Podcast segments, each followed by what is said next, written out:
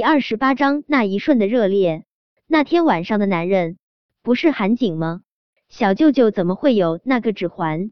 无数个炸弹在叶维的脑海中炸开，炸得他天昏地暗，魂飞魄散。难道那天晚上的男人是小舅舅？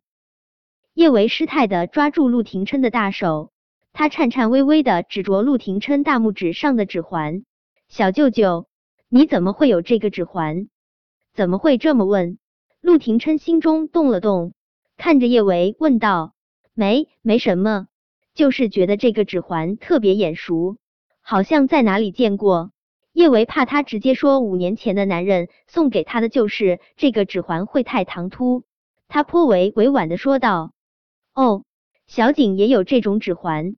陆廷琛顿了顿，接着说道：“你应该是在他那里见到过，所以才会觉得眼熟。原来韩景也有这种指环。”叶维觉得好像自己的心刚刚飞起来，就被人一巴掌给拍了回去。他知道五年前那夜的男人不可能是小舅舅，可在有了这么一点期冀之后。瞬间被打回原形，他还是会很失落。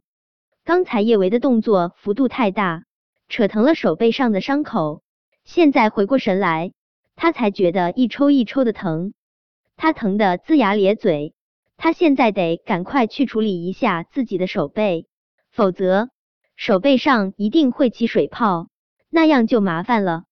小舅舅，今天的事谢谢你呀，我先回医院了。说着。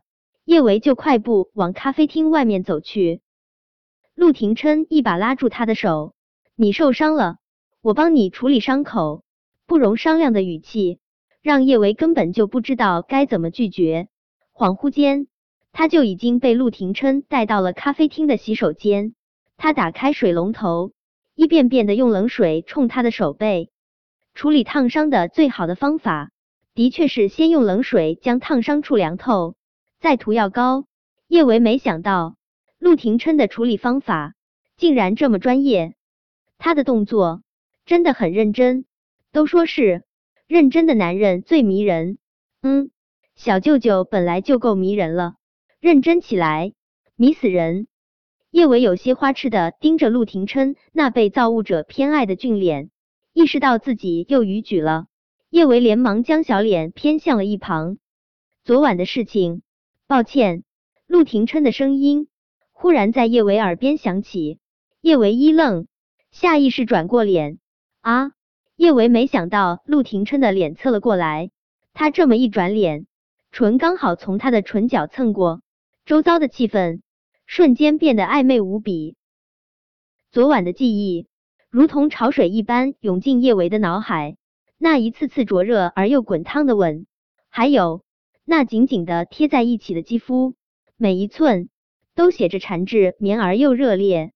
叶维小脸发烧，胸口处不规则跳动，他慌忙垂下眼睑，不去看陆廷琛的脸，他怕再多看一眼，他会控制不住化身女禽兽扑上去啃他。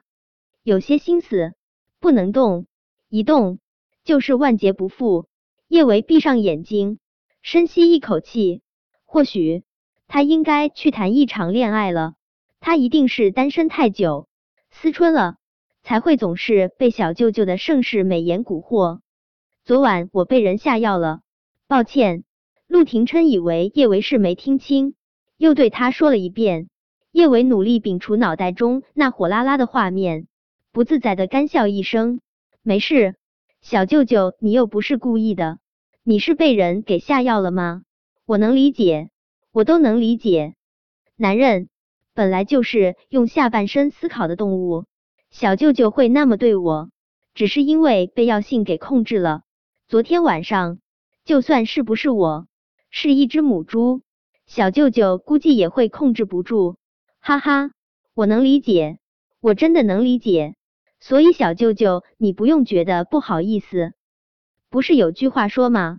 男人的冲动上来了，母猪都能变貂蝉，大家都能理解的。我们就当昨晚什么都没有发生过吧。叶维自认为自己的回答无懈可击，得体而又大度，谁知陆廷琛的一张俊脸却瞬间黑成了锅底。叶维本来还挺好奇，他昨晚离开后，他有没有把顾言给那啥了？现在见他脸色这么难看，他连忙将到了嘴边的话给憋了回去。他好像没说错话吧？小舅舅的脸色怎么会忽然变得这么难看？陆廷琛的眸中涌动着层层的墨，仿佛怎么都看不到底。精致的无懈可击的眉头微微蹙起。他竟然觉得他会上一只母猪，他在他眼里就这么饥不择食。叶维说他会对母猪不能自控，陆廷琛就已经够崩溃了。要是他再知道叶维现在在脑补他把顾衍扑倒的画面，他肯定得彻底疯掉。沉默了许久，陆廷琛动了动唇：“如果昨晚是一只母猪，我不会碰。”顿了顿，陆廷琛又加了一句。我口味没那么重，叶维唇角抽搐了下。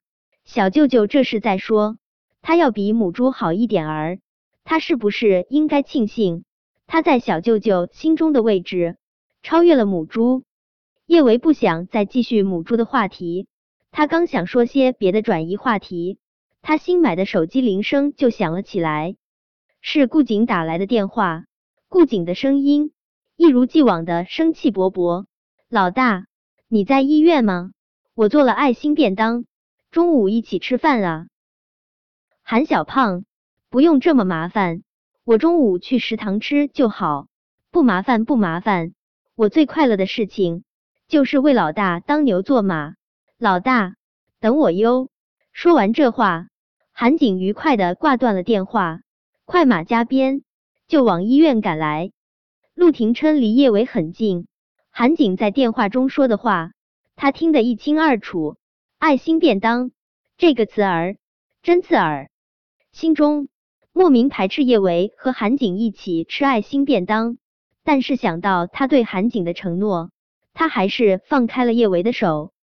陆廷琛刚走出咖啡厅，就收到了一条微信消息：“拐个爹地带回家，舅老爷，你什么时候有空？我有很重要的事跟你谈。”关系到你的终身大事，陆九随时拐个爹地带回家。好，那我们现在视频吧。下一秒，陆廷琛就收到了拐个爹地带回家的视频邀请。叶小宝一脸严肃的盯着手机屏幕，他不言不语的时候，那张脸跟陆廷琛尤其相像。他沉默了许久，才声音低沉的开口：“舅老爷，你脚踏两只船是不是？”